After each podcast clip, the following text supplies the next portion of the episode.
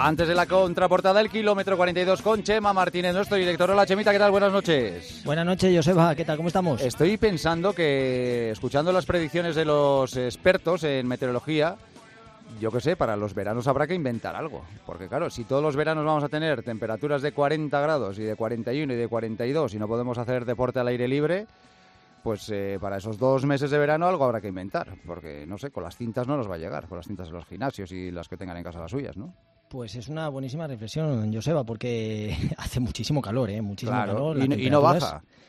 Y no baja, que es lo peor. Y las sensaciones de fatiga, un poco de, bajón que te aporta eh, estas altas temperaturas no son nada buenas. O sea que yo creo que o modificamos un poco nuestros hábitos, o cambiamos las horas, o nos acostumbramos a otras, otras rutinas, o desde luego todo parece presagiar que a partir de ahora, pues eh, los veranos van a ser mucho más cálidos y los inviernos también mucho más salvajes, ¿no? Así que yo creo que tendremos que vivir o a inventarse algo para que sean un poquito más llevaderos y a los que nos gusta practicar deporte, la actividad física, pues tendremos que cambiar en alguna medida porque realmente se está haciendo muy duro. Yo no recuerdo un verano tan duro como este de calor que cuesta, que tenemos este, este estado de ánimo un poquito bajo por, debido al calor y, y bueno, algo, algo habrá que hacer. Es que yo, claro, es que eh, yo le explico a la gente, sobre todo a la gente del norte, le digo, no, si es que antes teníamos 42 grados, 40, 42 grados, pero era un día, dos días, y ya a partir de ahí, pues amainaba un poco y la situación se volvía más típica del verano.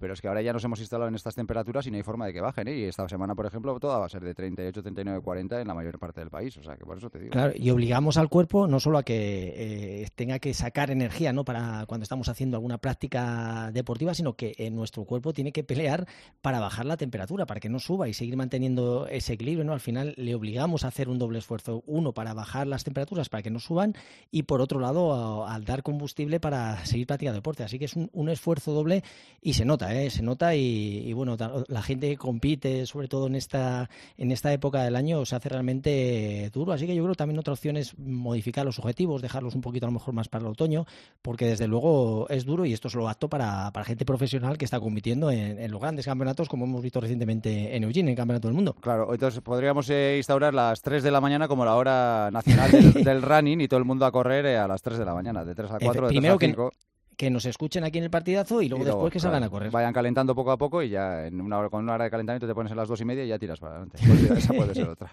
Vamos a hacer balance, Chema, de lo que ha sido estos campeonatos del mundo desde la perspectiva de la delegación española. Dos bronces, los de Asier y los de Mocatir. Ocho finales, ha quedado en el puesto 39, puesto 39.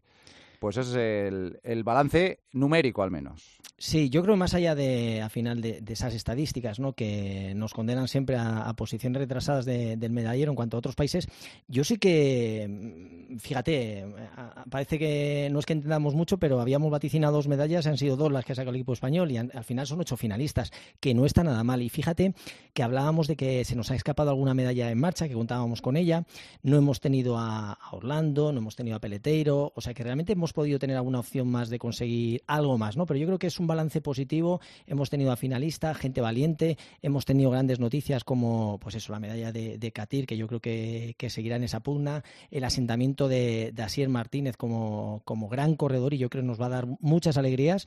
Y luego, fíjate, Romo cuarto. Fíjate que hablábamos con él hace, unas semanas y cuarto del mundo en una carrera. Que le faltaron 50 metros para, conseguir eh, medalla también, ¿eh? O sea que si hubiera sido un poco más larga, yo creo que terminó mucho mejor que, muchos de los que estaban en esa, en esa pista. Sí, o sea que, yo realmente creo que es una, una, buena actuación del equipo español. A mí realmente he disfrutado mucho con, las actuaciones. Lógicamente, los concursos han estado un poquito más flojillos. Hemos visto la velocidad con ese relevo femenino, el 4%. Ha sido lo más emocionante, ¿verdad? El 4% femenino, doble récord de España. Sí, yo creo que además ha tenido la suerte de mucha gente que se levantó para ver el, clásico también eh, pilló a unas horas parecidas y mucha gente lo pudo ver. Y, ese relevo, que, que, son Maribel, Paula, Yael y Sonia, para que la gente ponga nombre a esas caras a esas mujeres tan guapas y tan rápidas que han conseguido un hito para, para el tierno español, que, es tener bueno, eh, quintas del mundo con un récord de España, que yo creo que ha sido otra de las grandes noticias además de esos tres récords del mundo que han sido espectaculares. El cierre ha sido con Duplantis, ya sabes que... Duplantis es una cosa de locos este chico, ¿eh? Yo tengo predilección por, por, este, este grandísimo, es un genio, es un genio, y 6.21, y hay por ahí algún estudio que ha estado mirando que ese, ese salto podía haber sido de 8 centímetros más Es lo que te iba a decir, sí, que los cálculos que se han hecho han sido hecho, eso. Por lo visto, yo no lo sabía hasta hoy, ¿eh? que, que los expertos dicen que es imposible llegar a 6.30.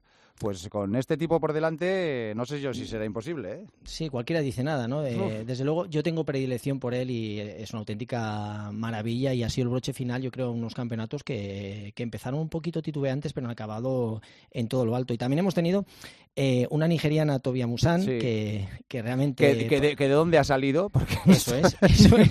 si te eh, el récord del mundo de los 100 vallas. Efectivamente, al final eh, se acerca a otra de las grandes barreras, los 12 segundos, hizo 12.06 ventosos en, la final que no valían, pero un récord para, para Nigeria que también ha sido increíble, ¿no? Y ya por último, el, el récord de Sidney McLaughlin, que en cuatro, en cuatro vallas, que yo creo que, se va a durar muchísimo tiempo con 50-68 y luego consiguiendo también un doblete en, eh, en, el relevo, haciendo 47 segundos, que también podría haber sido campeona del mundo en la prueba de 400 liso. Así que yo creo que esos tres récords ponen un poquito, dan brillanteza al campeonato y luego grandes pruebas de estas que, que han sido de sentarse para verlos, como el 1500, que yo creo que ha sido para mí eh, la prueba más maravillosa y encima tuvimos la suerte de conseguir medalla con la derrota de Ingrid Wiesen, que, que luego encima es un tío de estos que conecta con la gente. Eh, dijo que había perdido ante un rival inferior y luego se resarce en el 5000, ¿no? En el 5000 y, y, gana, ¿no? O sea que, que, yo creo que ha sido un gran campeonato. Han ganado eh, pues muchos de, de, los favoritos. También se, me antoja a mí con cuando Jason pueda correr con España en el triple, con Pichard un duelo ahí también va a ser importante. Eh, Fraser Price en eh, la velocidad femenina. O sea que yo creo que ha tenido, ha sido un gran campeonato en líneas generales y yo creo que, la actuación del equipo español, por así decirlo, para mí ha sido notable con esas dos medallas, corriendo sobre todo en el 1500 en pruebas que habitualmente nos han dado muchas alegrías, encima cumpliéndose el trigésimo aniversario de, los Juegos Olímpicos de Barcelona. Te decir dónde estabas tú en Barcelona. Tú eras un recién cumplido veinteañero, ¿no? Sí, sí, sí. Pues mira, pues eh, para mí como para muchos deportistas, Joseba, yo creo que Barcelona supuso un punto de inflexión en nuestras vidas. Vimos como el deporte español sufrió un cambio. Eh, vimos como deportistas eh, conseguían medallas, como el deporte español tuvo visibilidad en todo el mundo, como todo el mundo estábamos pendientes primero de ese pebetero, cómo se encendió y de la magia ¿no? que, llevó a que todos estuviéramos enganchados a, esos Juegos Olímpicos y, realmente pues lo seguí pues como un espectador más disfrutando de las gestas de los nuestros y, para mí fue como tener un referente no yo creo para muchos deportistas que han sido luego pues internacionales y han peleado en grandes juegos yo creo que que Barcelona 92 marcó un antes y un después en el deporte español y todos a partir de ahí creo que fuimos un poquito más valientes fuimos un poquito más osados y todos teníamos ganas de conseguir esos triunfos que eran para nosotros y que eran para el país. ¿no? Así que siempre me he quedado con la espinita de haber vivido unos juegos eh, nuevamente en España, como era Madrid cuando se presentó varias veces, y creo que ha sido la espinita un poquito que ha podido quedar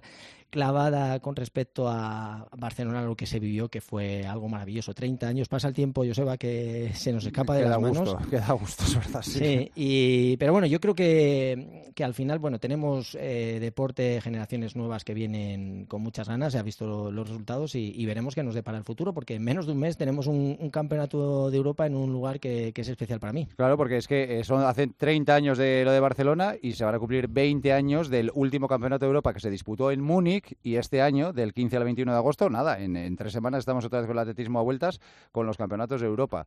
¿Y por qué te trae tan buenos recuerdos? No, no sé muy bien por qué lo dices.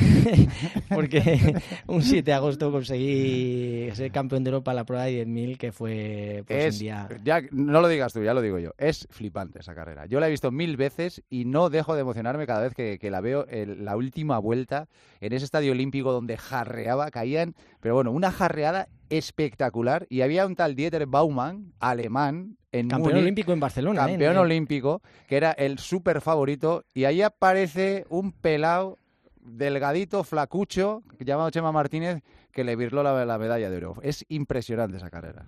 Sí, sí, sí. lo que pasa es que, lo pienso ahora, yo 20 años, qué barbaridad. Ah, ah, y sí que noto que me, que me, voy haciendo mayor por eso mismo, pero en cualquier caso fue maravilloso y, y, bueno, yo creo que será emocionante vivir ese europeo y pensaré en lo que en la gesta que, que logré hace, hace 20 años, pero bueno, disfrutaré con los atletas españoles, que espero nos dé muchas más alegrías. Lógicamente será algo más sencillo que en estos campeonatos del mundo y, lo viviremos aquí y se lo contaremos a todos los oyentes, como siempre. Claro que sí. Y por cierto, por cierto, Joseba, eh, tenemos gente que nos escucha en Guatemala Anda. Y, y, esta mañana me han mandado un mensaje y me decían, oye, que os sigo desde Guatemala y a ver si hacéis una mención a Luis Grijalva, que quedó cuarto en, Sí. el, en el 5000 haciendo una grandísima carrera y me decía que están súper orgullosos allí en Guatemala de, su actuación y lo que está consiguiendo. Así que un oyente de, Guatemala, el amigo, pues mira, aquí queda reflejado que Grijalva ha hecho un grandísimo campeonato con ese cuarto puesto, una, una prueba complicadísima con el 5000 con muchísimo nivel. Pues nosotros encantadísimos, ¿eh? que nos sigan desde Guatemala y desde cualquier parte del mundo, así que les mandamos un abrazo grande. Eh, Chema, las preguntas. Mira qué curiosa la primera. Dime qué sabes de alguna serie de televisión o película sobre atletismo que valga la pena. Bueno, eh, yo creo que al final todos Yo, es que me quedé en Carros a- de Fuego. Carros de fuego. Y te digo una cosa, es un peliculón. Es un peliculón, ¿eh? sí, es peliculón, Es, es un peliculón y pasan los años, la vuelves a ver y siempre sacas cosas, nostalgia, es una película de, de muchas emociones y, y yo creo que todavía, bueno, también está la eh, Múnich eh, 72, ¿no? La, la película cuando con los Juegos Olímpicos. Sí, pero esa es, Bueno. esa es- es heavy esa, ¿eh? Sí, y me Es, muy buena la película, ¿eh? Y además Sí. se recrea uno de los aspectos eh, más dramáticos de la historia de los, de los Juegos Olímpicos y de- del deporte en general, ¿no? Pero es muy recomendable, la verdad es que sí. Y, y bueno, alguna peliculilla me suena a Kevin Costner, entrenador de, de unos chicos en Estados Unidos, en, una, en un high school, ¿no? que con- los convierte en ganadores, eh, que se la he visto con mis hijos y, y les gustaba. Una película también, esa está en Netflix. Y, y bueno, realmente podríamos, se podría hacer alguna serie, yo creo, con, con el deporte. Está por hacer. Fíjate que hay series de todo tipo, pero no hay una serie tampoco tan central en lo que es el mundo de- del running, del atletismo. Y Es fíjate verdad. si hay historias por contar. Pues sí. Eh, ¿Sueles llevar sensor de frecuencia cardíaca en tus carreras? En carreras no, en carreras eh, realmente lo que te pones es siempre a tope y te olvidas un poco del pulso para... Imagínate que sales a correr y ese día tienes el pulso demasiado alto, no está perfecto. Y te pones a mirar que vas a 190 pulsaciones y vas a un ritmo suave, sería un error. Y justo lo contrario, al final cuando compites vas al 100%, lo que sí es importante cuando estás entrenando y estás trabajando los ritmos de carrera, ver que el pulso encaja con los ritmos que tienes marcados, o sea que para entrenar sí, pero para competir no soy de partidario. Estoy en 180 pulsaciones por minuto de media en mis sesiones de spinning. Es peligroso, tengo 43 años. Es mucho, ¿no?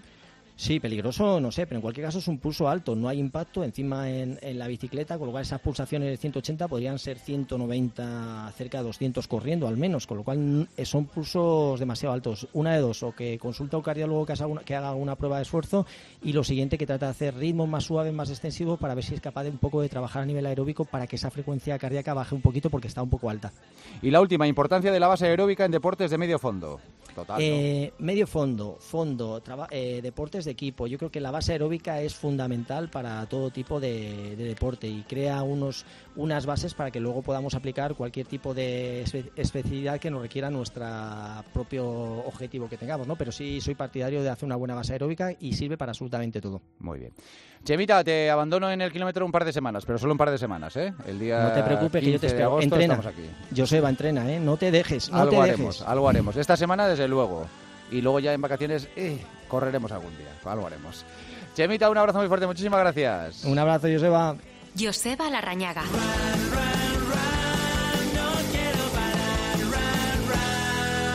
El partidazo de Cope. Estar informado. Y ya está aquí Basteiro para recordarnos lo que nos espera antes de terminar este partidazo del lunes.